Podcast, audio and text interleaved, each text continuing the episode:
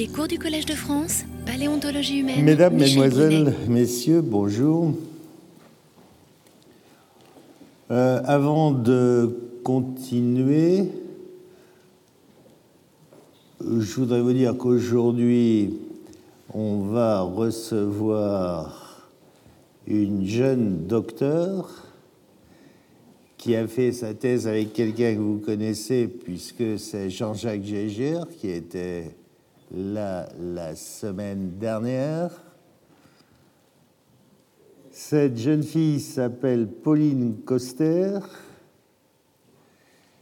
et elle est à l'heure actuelle en stage postdoctoral au Carnegie Museum de Pittsburgh, aux États-Unis. Et elle a accepté, vous voyez, ça fait un long voyage. hein. Elle a accepté de venir nous parler de tous les problèmes de peuplement d'Amérique du Sud et plus particulièrement, quand je dis tous les problèmes, je la regarde pas parce qu'elle est là, mais je la sens inquiète quand j'ai dit tous les problèmes. Non, elle va se focaliser sur euh, les singes anthropoïdes et aussi sur les rongeurs, n'est-ce pas? Et ça vous permettra d'avoir une idée de ce que l'on peut dire et de ce que l'on sait à l'heure actuelle. Bien. En ce qui me concerne, j'étais en train de vous parler des hominidés du Miocène supérieur.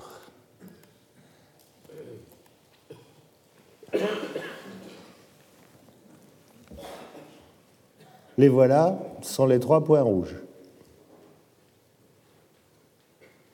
Certains et certaines d'entre vous ont sûrement lu récemment dans Nature un article signé par deux collègues, Bernard Wood et Terry Harrison. C'est une review. Et ces trois points rouges sont devenus des hominines. Alors, ce que j'appelle hominidés, il l'appelle hominini. Je vous ai déjà dit que j'étais très minoritaire dans la dénomination hominidés, mais j'ai défini hominidés pour moi, c'est tout ce qui regroupe les préhumains et les humains, c'est-à-dire c'est globalement la famille humaine et c'est le groupe frère des chimpanzés et des bonobos. Beaucoup de collègues l'emploient le mot de hominini, c'est-à-dire ils sont rendus à la tribu. Quoi qu'il en soit, ces deux auteurs mettre ces trois points rouges dans des hominini insertés C10. Parlons clair, c'est-à-dire qu'ils ont tendance à considérer qu'ils ne savent pas bien s'ils sont des hominini ou si c'est autre chose. Bon, je ne veux pas développer là auprès de vous une controverse qui, dont je considère qu'elle serait mal étayée, parce que ce papier dans Nature, c'est une review et un certain nombre de choses sont des affirmations qui restent des affirmations gratuites, dans la mesure où en science, si on affirme quelque chose, on le démontre. Si on ne le démontre pas, si on ne le démontre pas, alors, alors, on renvoie à une citation. Ce n'est pas ce que font toujours ces auteurs. Donc je considère cet article plutôt comme un éditorial qui aurait pu paraître dans un journal, soit un quotidien, soit un hebdomadaire, soit un mensuel. Ceci d'autant plus, ceci d'autant plus. Alors là, je vais mordre. Ça ne vous surprendra pas. Que bien sûr que l'on peut dire, bien sûr, bien sûr, et je vais vous le dire après, qu'on n'a pas assez de matériel à propos de ces hominidés du Miocène supérieur. On n'a pas assez de matériel. Mais qui vous dit toutes les semaines qu'il faut des paléoanthropologues de terrain? C'est Brunet. Pas de chance, Bernard Wood, il n'a jamais trouvé un fossile de sa vie.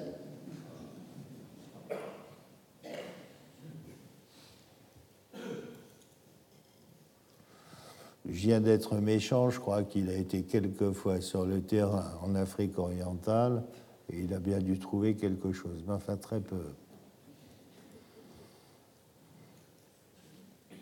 Alors, je trouve que non, on n'a pas le droit, s'ils veulent, si ces jeunes collègues anglophones veulent, euh, parce que les gens qui sont en cause sont les gens de mon équipe sont les gens de l'équipe euh, franco-britannique qui a décrit Aurorine et ce sont les gens de l'équipe euh, américano-éthiopienne qui ont décrit Ardipithecus.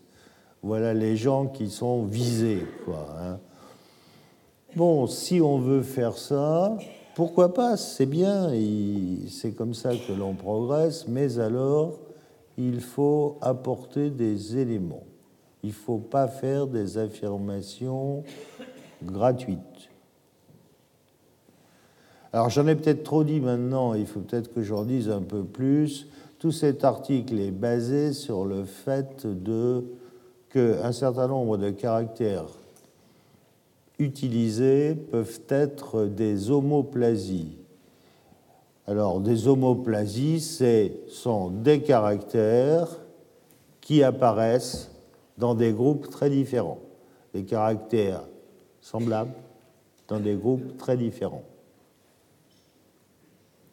D'accord? Par exemple, vous avez l'aile qui est apparue chez les oiseaux, chez les reptiles, chez les mammifères. J'ai les données dans le désordre. D'accord? Ça, c'est de l'homoplasie. Alors, ils disent que chez les primates humains, préhumains, dans la famille humaine, il n'y a pas de raison qu'il n'y ait pas d'homoplasie. Bien sûr, il n'y a aucune raison qui est. C'est évident, ça. Moi, je suis bien d'accord avec ça. On dirait qu'ils le découvrent.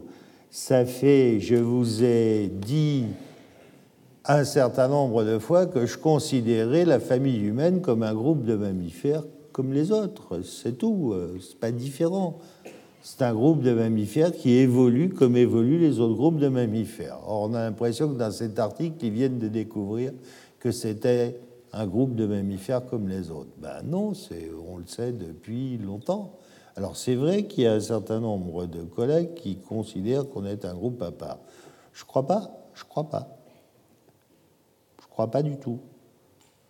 Enfin, bref, je pense que jusqu'à plus ample informé, cet article n'apporte pas beaucoup d'eau au moulin de la connaissance de l'histoire de notre famille. Il en faudra d'autres. C'est un article récent, j'en aurais donc parlé. Si je n'ai pas été clair, vous aurez tout loisir de me poser des questions et je m'expliquerai après. Je reviens à mes trois points rouges. Toumaï, c'est l'Afrique centrale, c'est le Tchad. Contrairement à ce qui est dit dans cet article-là, par exemple, c'est clair, Toumaï est bien daté. Il est daté à 7 millions d'années. Et ça n'a pas été publié dans un éditorial d'un quotidien, d'un hebdomadaire, ça a été publié au compte-rendu de l'Académie des sciences des États-Unis, en plus. 7 millions. Les deux autres points rouges, l'un ici est en Éthiopie, dans le Mi de la Wash, c'est un ardipithèque, Ardipithecus, 5.2, 5.8, c'est-à-dire qu'on n'est pas très loin, très loin de 6 millions d'années.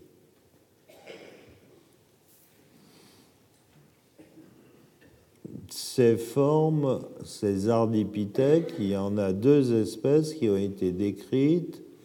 Une espèce a été décrite dans le Pliocène à 4.4 et une autre qui est Ardipithecus ramidus, une autre a été décrite, Ardipithecus cadaba, jusqu'à 5.8, donc dans le Miocène supérieur.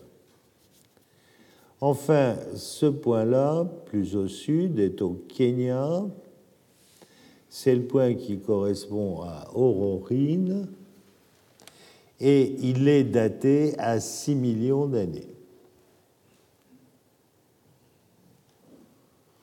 Alors, la première remarque que je voudrais faire, compte tenu du titre de cours que j'ai proposé cette année, ben voilà une belle illustration.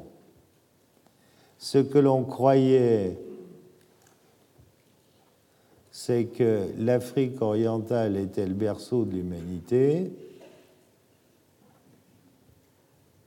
C'est sûrement pas aussi simple que cela, puisque vous voyez, les deux points rouges qui sont en Afrique orientale sont autour de 6 millions d'années, et il y a un autre point rouge qui est en Afrique centrale autour de 7 millions d'années. Ces trois formes appartiennent pour moi très clairement à la famille humaine. très clairement.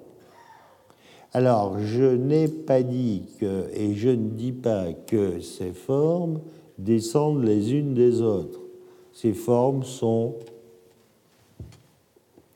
des formes préhumaines qui sont sûrement situées sur des rameaux latéraux.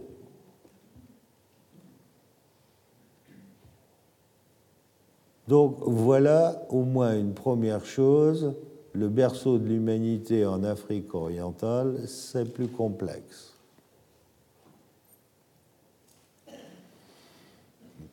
Est-ce que à partir de là,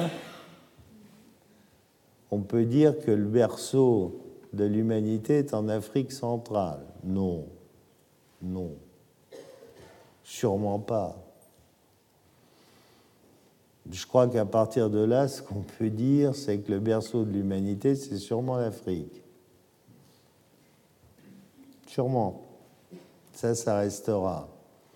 Après, pour le reste, euh, vous imaginez tous les blancs, tout ce qu'il y a encore comme terrain à faire. Hein. Donc, euh, je crois qu'il est urgent, très urgent, de ne pas se presser. Alors j'ai beaucoup de problèmes avec ça, et notamment avec mes amis tchadiens. Je ne sais pas s'il y en a dans la salle, mais le président de la République du Tchad, à chaque fois que je le rencontre, me demande pourquoi je n'ai pas publié que le Tchad était le berceau de l'humanité.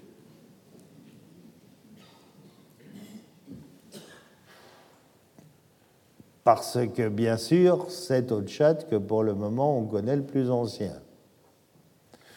Mais peut-être que dans huit jours, dans un mois, on va en trouver un autre ailleurs, plus ancien.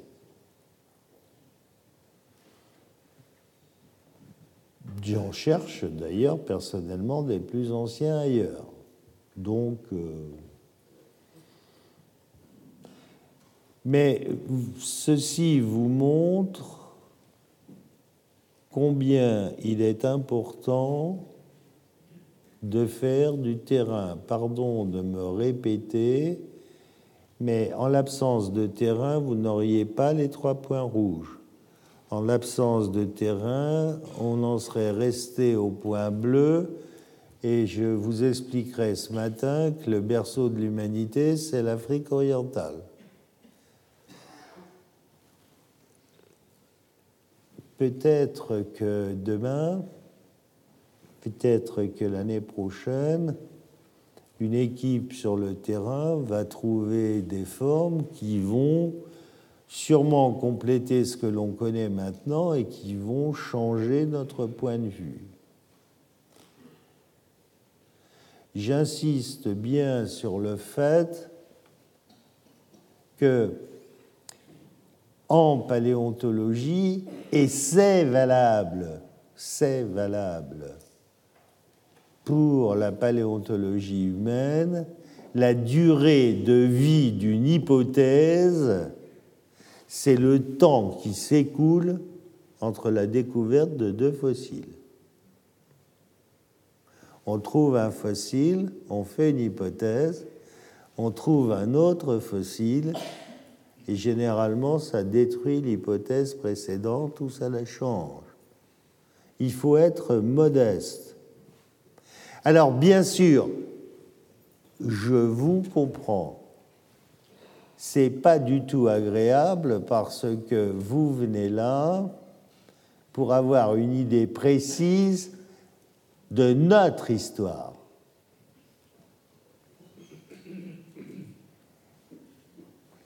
Eh bien, on essaie d'affiner ces points rouges si je schématise. Sur cette carte africaine, les points rouges sont les hominidés les plus anciens connus. Les points bleus sont des australopithèques. Et on aurait pu mettre des points blancs qui seraient des représentants du genre Homo. Et on pourrait dire, les représentants du genre Homo, quant à notre histoire, c'est un chapitre de notre histoire. Les points bleus, c'est un autre chapitre de notre histoire qui a précédé le chapitre Homo. Les points rouges, c'est un autre chapitre. C'est un nouveau chapitre. Alors, est-ce que c'est le premier chapitre de notre histoire? Est-ce que c'est le premier chapitre? Je n'en sais rien.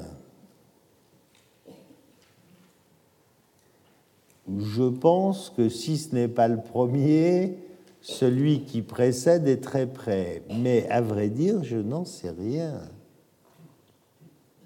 Je pense qu'on doit être très près du début de notre histoire. Mais nous avons encore besoin de découvrir d'autres matériels. Telle se fait la science, il n'y a pas qu'en paléontologie, on affine au fur et à mesure des découvertes. Bon, il se trouve que pour la paléontologie humaine, les fossiles sont particulièrement rares.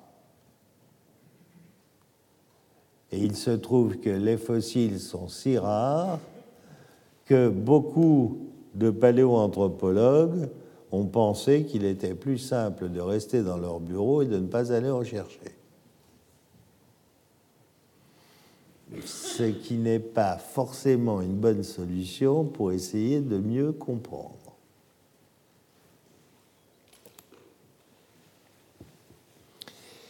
Si on regarde d'un peu plus près ces fossiles du Miocène supérieur, parmi les caractères importants, vous avez la réduction des canines. Vous avez là, ici, une canine supérieure et une canine inférieure de chimpanzé. Vous avez là canine supérieure et canine inférieure d'Ardipithecus cadaba. On assiste chez les préhumains à une réduction très marquée des deux canines. Cette réduction est si marquée que la canine supérieure perd sa crête aiguisoire.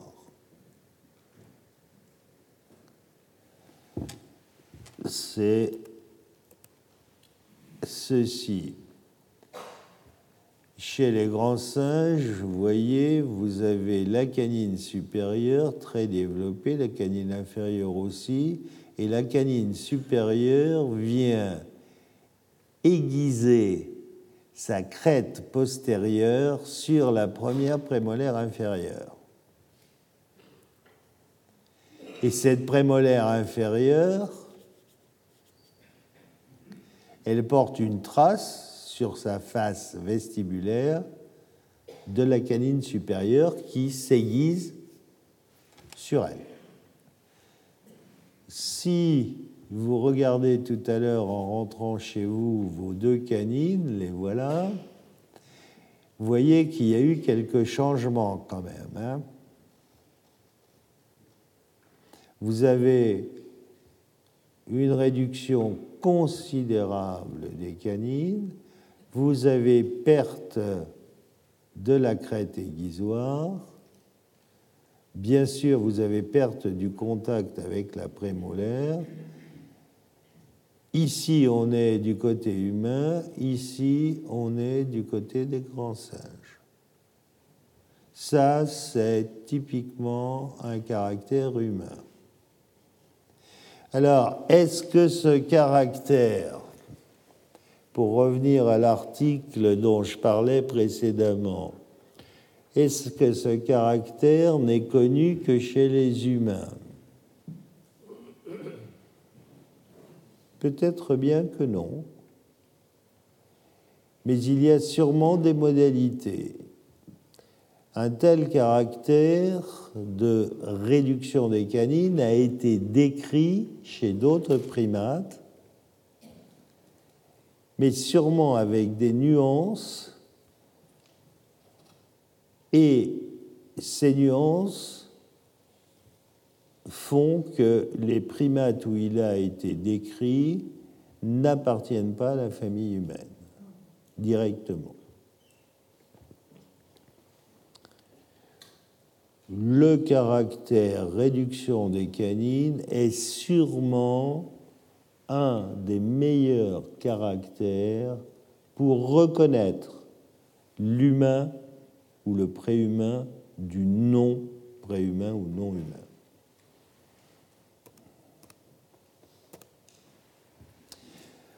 Alors, vous voyez bien que le matériel découvert est un matériel extrêmement réduit. Vous avez là le matériel qui a été découvert pour Kadaba. C'est un matériel fragmentaire qui comprend, vous voyez, des dents isolées, et quelques restes d'eau des membres. Bien évidemment, c'est peu de choses. C'est suffisant pour dire on a affaire un représentant des hominidés, c'est largement insuffisant, à mon sens, pour préciser les relations de parenté. Et entre ces trois formes du Miocène supérieur, pour les trois. On a peu de matériel et pour tout arranger, forcément, on a certaines pièces pour une espèce et pas les mêmes pour l'autre. Et donc, pour faire les comparaisons, c'est souvent difficile. Et à l'heure actuelle, il y a discussion, par exemple, trois genres sont décrits. Certains disent, notamment euh, et son équipe, il n'y a qu'un seul genre, c'est le genre Ardipithecus. D'autres disent non, non, il y a bien trois genres.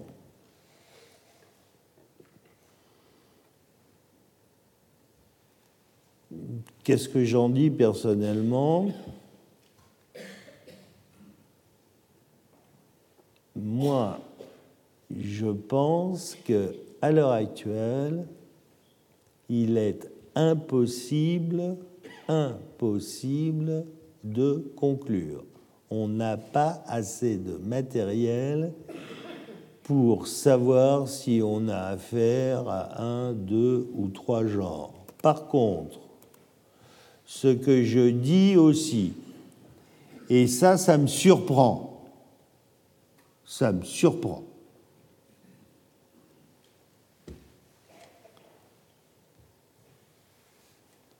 Regardez ces trois points. Vous en avez un en Afrique centrale et deux en Afrique orientale. Bon, c'est clair, les deux points en Afrique orientale sont très près, très près géographiquement l'un de l'autre. Ils appartiennent, puisque on vous a beaucoup parlé de provinces biogéographiques et de biogéographie. Tout à l'heure, Pauline Coster vous en parlera encore ces deux points-là appartiennent à la même province biogéographique. Celui-là, il est situé à à peu près 2500 km des deux précédents. 2500 km, c'est pas mal. Et de plus, en ce qui concerne les faunes, il est clair que on a des faunes différentes d'ici. À 7 millions d'années, par exemple, vous avez ces mammifères amphibies qu'on appelle des anthracotères qui sont connus ici, qui sont connus en Libye, au nord, mais qui ne sont pas connus ici, à l'est. À partir de ces, arguments-là, qui sont des arguments biogéographiques, il me semble que la première question qu'on devrait se poser, c'est de savoir si les deux qui sont connus en Afrique orientale appartiennent à un genre ou deux genres, parce qu'ils sont dans la même province. La question d'après, c'est de, quand on a répondu à cette question, la question d'après, c'est de savoir si ces deux-là appartiennent au même genre que là, alors qu'ils sont dans des provinces différentes. Vous voyez? Eh bien, ce n'est pas du tout la méthode de raisonnement qui est employée. Pas du tout. C'est étonnant, mais c'est comme ça.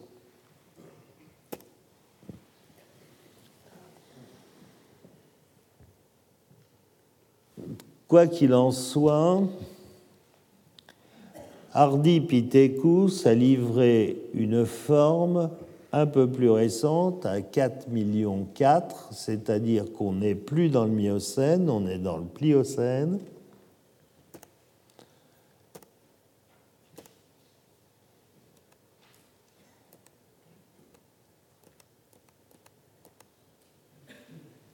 qui est un squelette presque complet. Les collègues ont pu faire des reconstitutions. Vous voyez à droite les reconstitutions de Hardy. Ça, c'est la forme de 4-4. Hein. Et là, il y a une grosse surprise. Cette forme est bipède. Le bassin, certes, a gardé des caractères primitifs, mais un bassin de bipède. Mais cette bipédie est particulière.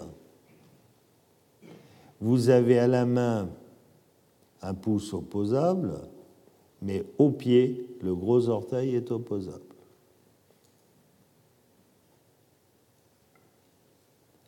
Donc voilà un bipède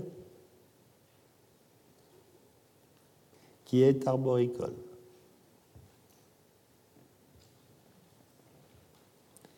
Et il appartient au groupe des hominidés.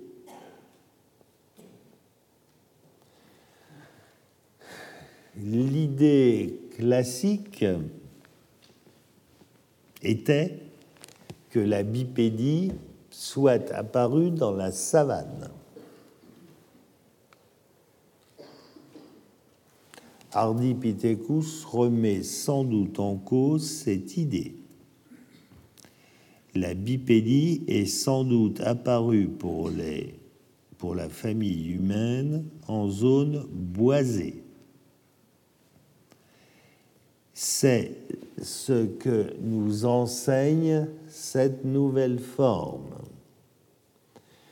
Vous remarquerez aussi que cette forme a des mains et des pieds avec des doigts qui sont beaucoup moins longs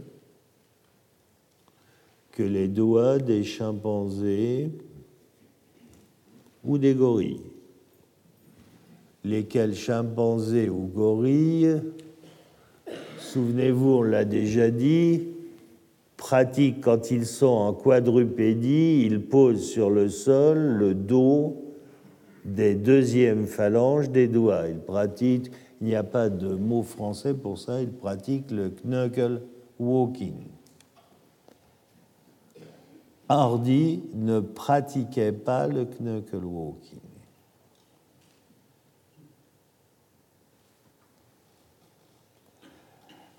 Alors, cela change considérablement un certain nombre de choses, puisque gorilles et chimpanzés pratiquent le knuckle walking. Donc on pensait que l'ancêtre pratiquait le knuckle walking, que les chimpanzés ont hérité ce caractère de leur ancêtre et que c'est un caractère partagé avec les les hominidés ayant perdu ce caractère.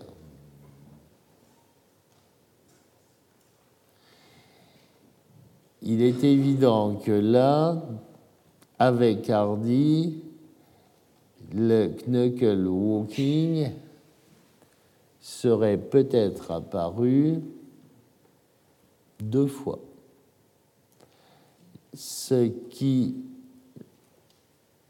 ne fait pas une hypothèse plus économique,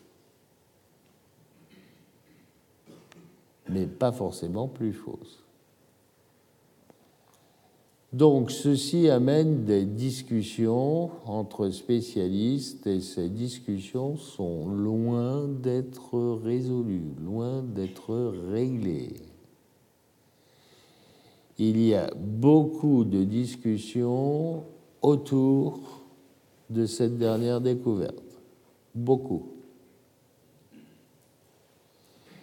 Il faut dire que l'interprétation faite de cette dernière découverte change un certain nombre de choses, comme notamment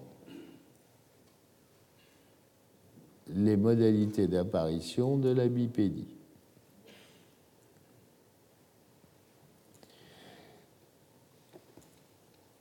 Alors,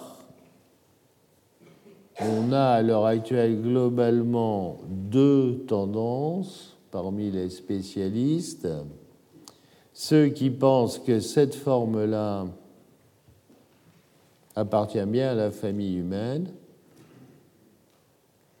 et ceux qui disent non, non. Bon, à mon avis, il n'est pas possible de considérer la non-appartenance à la famille humaine. Ce n'est pas possible. Par contre,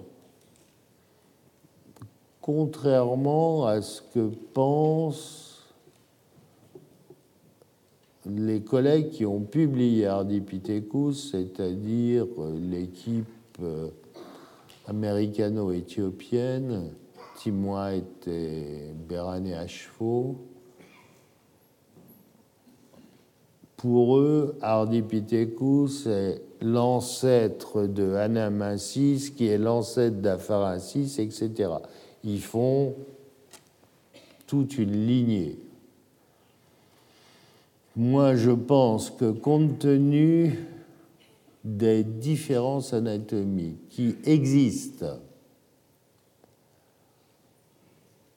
entre Ardipithecus ramidus, cette forme, et la forme dans le temps qui la suit, qui la suit dans le temps. Hein. Je ne dis pas qu'il y a liaison entre les deux, moi je pense au contraire qu'il n'y a pas de liaison entre les deux, et que ceci, Ardipithecus ramidus, est une fin de rameau. C'est pas quelque chose qui, pour moi, a donné naissance à autre chose. C'est une fin de rameau, un rameau qui s'est éteint. Bon, mais il faudra voir ce que, là encore, les découvertes ultérieures apporteront. Aurorine. Vous voyez, il y a encore moins de matériel. Aurorine, il y a essentiellement un joli fémur que vous voyez là au centre. Et ce joli fémur permet clairement de dire que Aurorine est bipède. Bon, il y a quelques restes dentaires, pas si bien conservés que ça. Et puis voilà. Donc là encore, à nouveau, se pose toujours le même problème de comparaison. C'est pas facile de comparer le fémur d'Aurorine avec le crâne de Toumaï.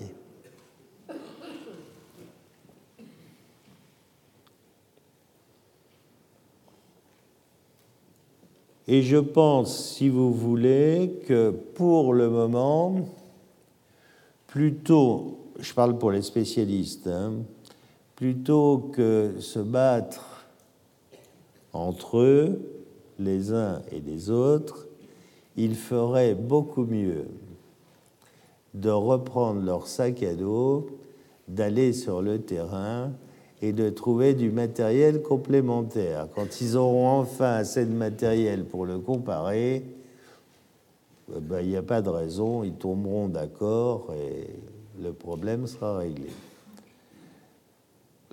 Pour le moment, je ne crois pas qu'on puisse en dire plus. Alors, forcément, à partir du moment où il y a des désaccords, ça entraîne euh, bah, tout ce que ça peut entraîner. Quoi, hein. Alors c'est facile. Euh, il y en a un qui dit à l'autre, euh, eh bien ton préhumain c'est un singe, et vice-versa. je ne crois pas que c'est comme ça que l'on progressera, il faut trouver du nouveau matériel. Alors, il va y avoir, et il y a un nouveau problème qui est un problème géopolitique. Vous voyez bien sur cette carte sur cette carte, on connaît, comme vous le voyez, beaucoup de choses ici en Afrique orientale, beaucoup de choses en Afrique du Sud. Cette carte montre à l'évidence qu'il y a aussi des choses en Afrique centrale. Personnellement, avec mon équipe, j'étais en train de travailler en Libye et en Égypte. Claire, pour des raisons géopolitiques, eh bien, dans l'immédiat, ça va s'arrêter. Hein.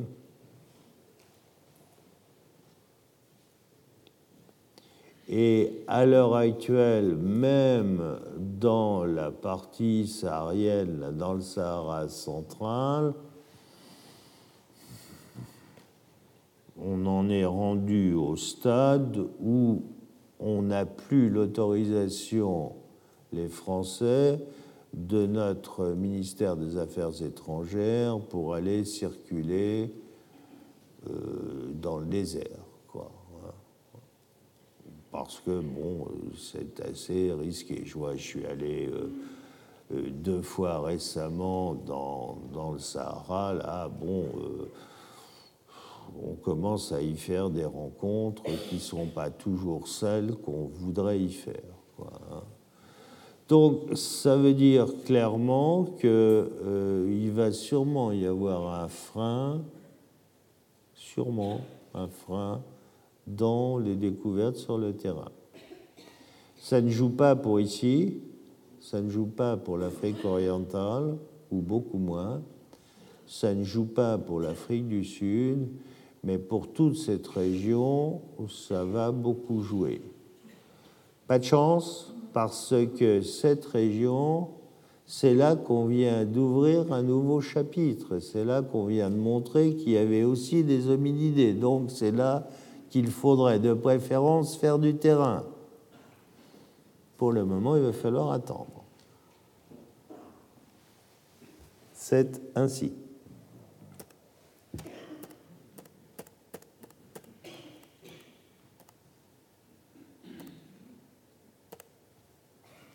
Alors, au Tchad,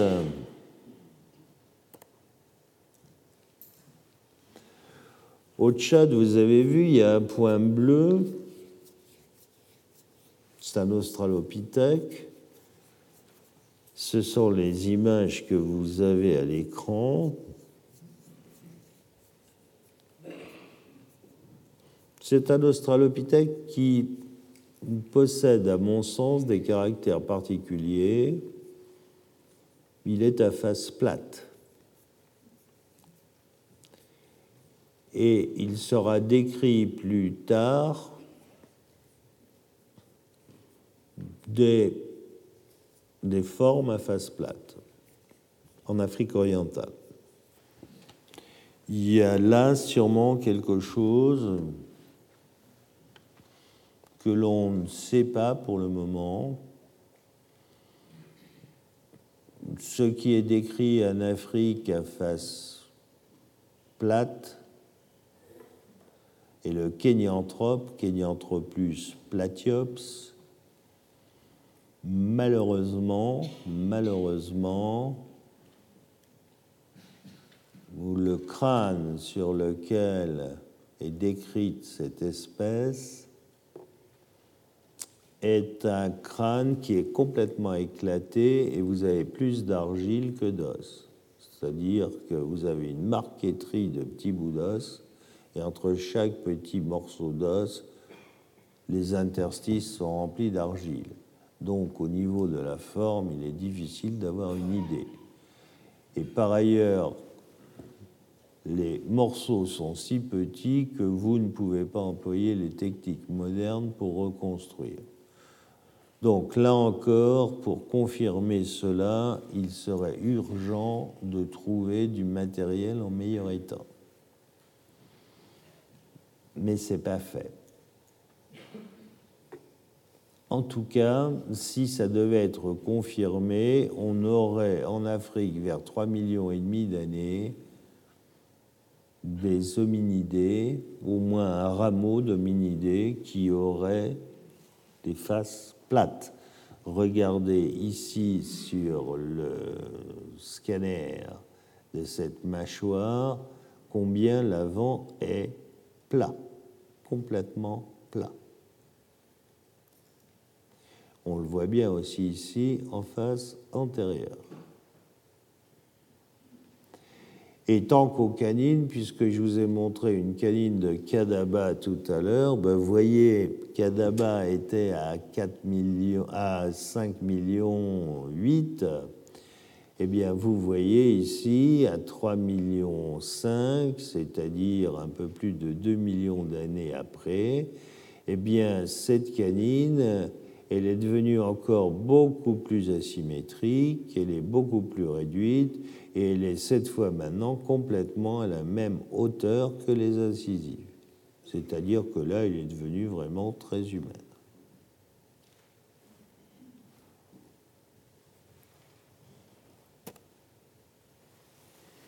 Euh, pour souligner ces hominidés à face plate, je vous montre là la mâchoire inférieure de quelqu'un que vous connaissez bien, Lucie, et vous voyez combien Lucie, au contraire, est très prognate. Vous vous rendez compte la différence avec ici cette mâchoire. Ici, c'est complètement plat.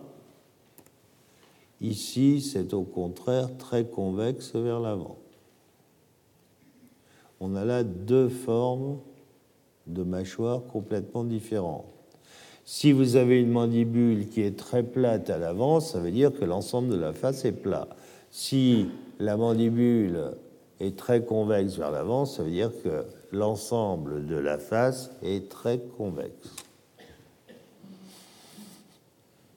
Bon, c'est pas, ça fait partie des choses qui devront être tirées au clair mais pour cela, il faut trouver du matériel complémentaire.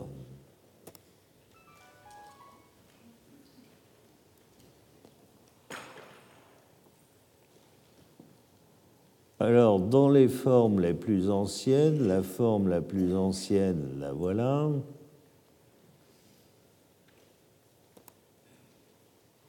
Voilà sur cette image tout ce qui a été publié.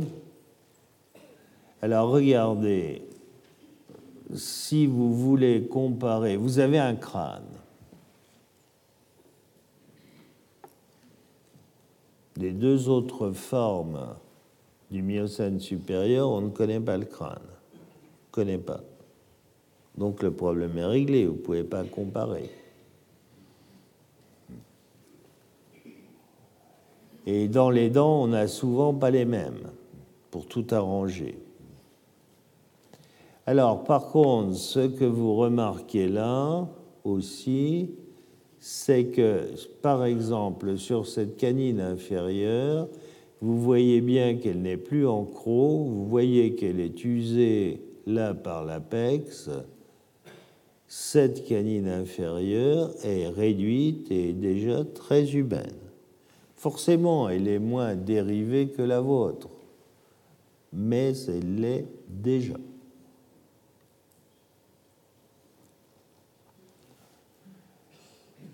Ce qu'il faut remarquer là, je le répète à nouveau, c'est que voilà, voilà l'ensemble du matériel possédé. Ce n'est pas beaucoup.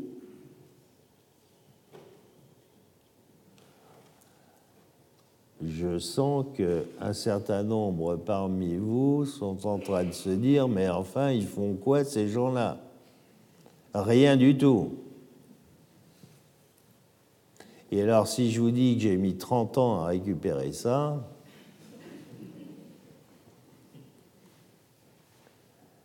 vous n'allez pas repartir avec une haute opinion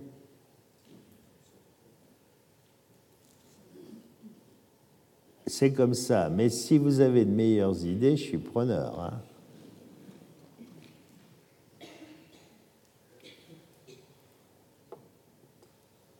Je connais même pire que le, désert chaud maintenant, et le désert froid, c'est encore plus drôle. Non, on manque cruellement de matériel, on en a suffisamment pour dire, bah oui, ça appartient à la famille humaine, mais pour le moment, voilà, c'est le début de quelque chose. Et je crois vraiment, alors je crois ça vraiment, on ne peut pas vous dire plus que le matériel ne peut dire.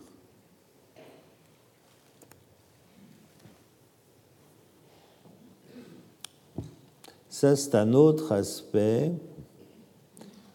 Le crâne que l'on possède est déformé.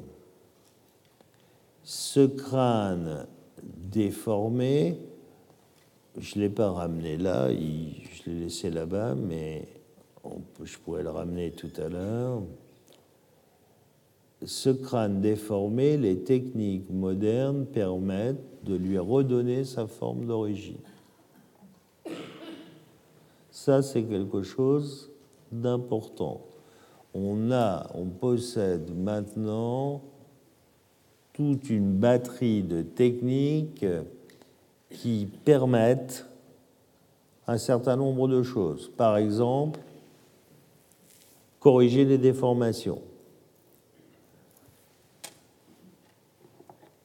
On fait ce qui est marqué sur cette image, on déconstruit le crâne et on le reconstruit. Pour le déconstruire, on le coupe on tranche, mais virtuel, avec un scanner. Généralement, on utilise des scanners industriels quand les pièces sont assez grosses, scanners médicaux quand les pièces sont petites. Et on a des images plus contrastées si on utilise une autre lumière. Sur un scanner médical, vous utilisez de la lumière rayon X, vous pouvez obtenir des images plus contrastées en utilisant de la lumière synchrotron. En France, on a un synchrotron, c'est un équipement européen qui est à Grenoble. Et si vous coupez le crâne de Toumaï, on a fait ça, en scanner synchrotron, toutes les parties osseuses sont plus faciles à paramétrer, à segmenter, parce que on les voit mieux. C'est plus contrasté. C'est un travail énorme. pas euh, ce jeudi, mais le cours d'après, vous verrez quelqu'un qui viendra vous expliquer qu'il a fait ça pour reconstruire la boîte endocrânienne et avoir une image du cerveau. Alors, ce sont des techniques qui sont longues, vous voyez tous les morceaux qu'il y a là, qui sont souvent difficiles à mettre en œuvre quand vous avez fait les scanners et quand vous avez segmenté, après il faut numériser, puis utiliser des logiciels appropriés. Là encore, le drame, c'est que souvent, ils ne sont pas exactement appropriés pour faire ça. Donc il faut reprogrammer, voire les programmer complètement. Quoi qu'il en soit, on sait maintenant faire, et on peut faire, on reconstruit en trois dimensions, dans le cas précis le crâne, et on lui redonne la forme qu'il avait au moment où il est mort. C'est beaucoup de travail, hein c'est beaucoup de travail. Reconstruire le crâne de Toumaï, ça a été un travail euh, d'un an reconstruire son endocrâne, vous verrez, mais ça a été encore un travail plus long.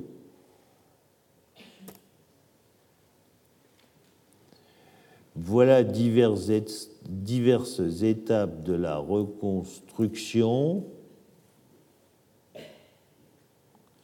Et ces techniques, vous voyez, permettent même d'avoir accès sans destruction à l'anatomie interne. Ainsi, vous voyez qu'on a pu reconstruire ici l'oreille interne de Toumaï. C'est pas très bien fait, on, on, peut faire mieux que ça.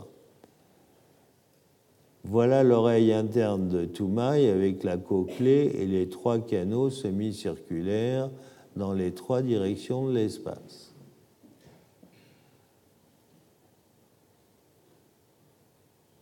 Donc, on a vraiment accès à des choses qui sont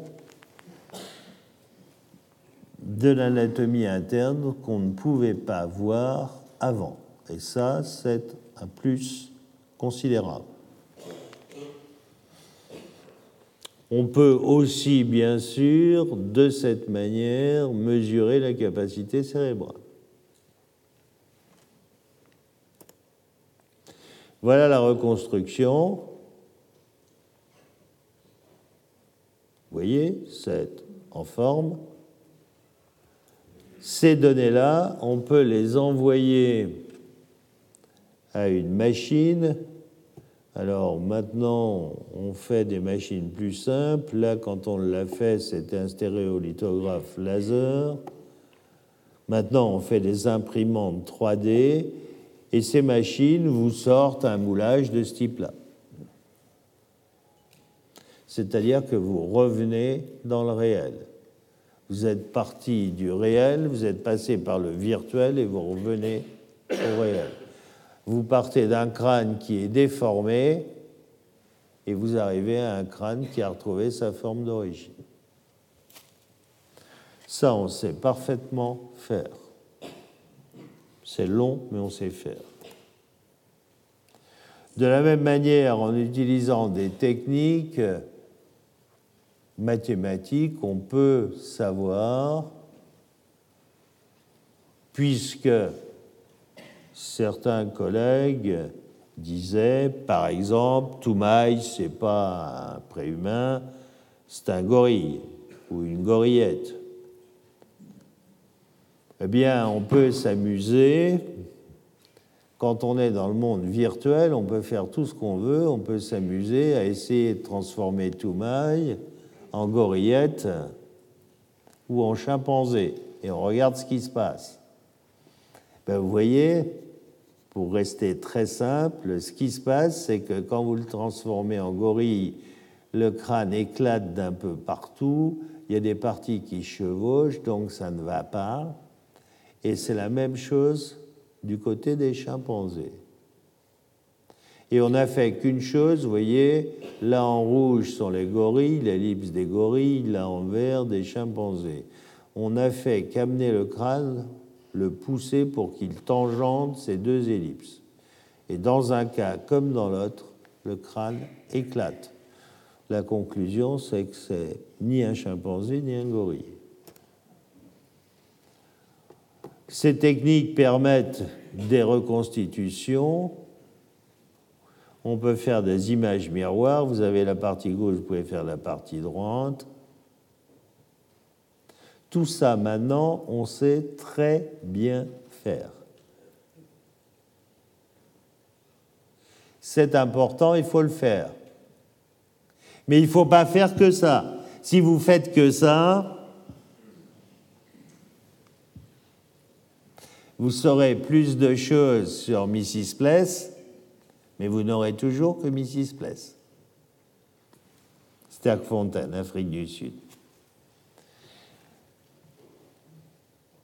Par contre, ces techniques permettent de dire plus, de faire dire plus aux fossiles. Et surtout, vous avez accès à l'anatomie interne sans destruction. Sans destruction. Voilà une autre mâchoire. Vous voyez, c'est très pratique. Vous avez juste cet exemple. Vous avez la canine là, vous avez la canine gauche en bas qui existe. Elle est là, cette canine.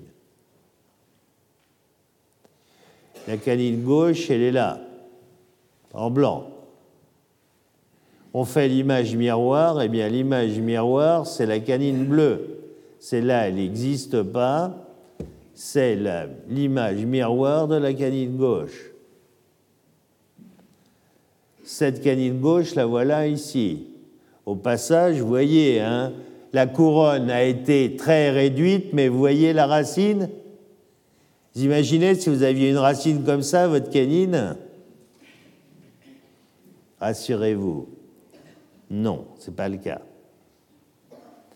Eh bien, on fait la canine droite en image miroir etc., etc.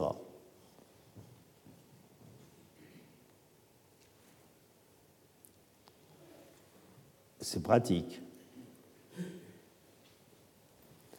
Voilà le scanner de la canine en place. Regardez cette racine. Hein Peut-être que la couronne est toute petite, mais cette canine, elle ne faisait pas de la figuration avec une racine comme ça. Hein. Elle servait à quelque chose. Hein.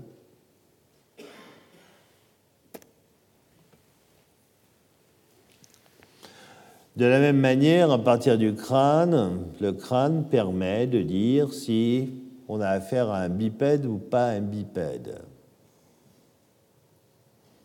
Là, ce sont des techniques euh, simples, il y en a d'autres. Celle-là, par exemple, vous prenez l'angle fait par le plan du trou occipital, c'est là que se met la colonne vertébrale, et le plan de l'orbite. Vous voyez, cet angle est égal ou supérieur à 90 degrés. Chez un chimpanzé ou chez un gorille, cet angle est toujours un angle aigu, 60-75 degrés. Chez Mrs. Place, la voilà, c'est 90 degrés. Chez Toumaï, c'est de l'ordre de 90 degrés. Celui-là est quadrupède, les trois autres sont bipèdes. Voilà une autre manière de trouver la bipédie, sont les traces de pas de l'Aïtoli. Hein? Qui montrent qu'ils sont datés à 3,6 millions. Bah, à 3,6 millions, on avait des hominidés bipèdes. Bah oui, on avait des australopithèques. 3,6 millions, c'est Australopithecus afarensis.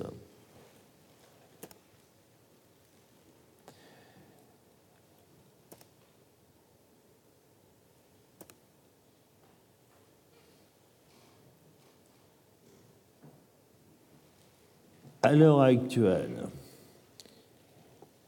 l'idéal.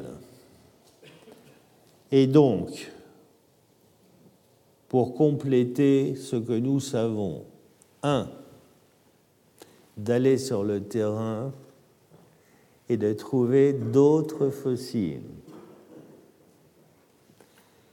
Deuxièmement, il est urgent de ne pas se presser et de ne pas conclure hâtivement. Trois, il est urgent que les paléontologues signent un pacte de non-agression entre eux.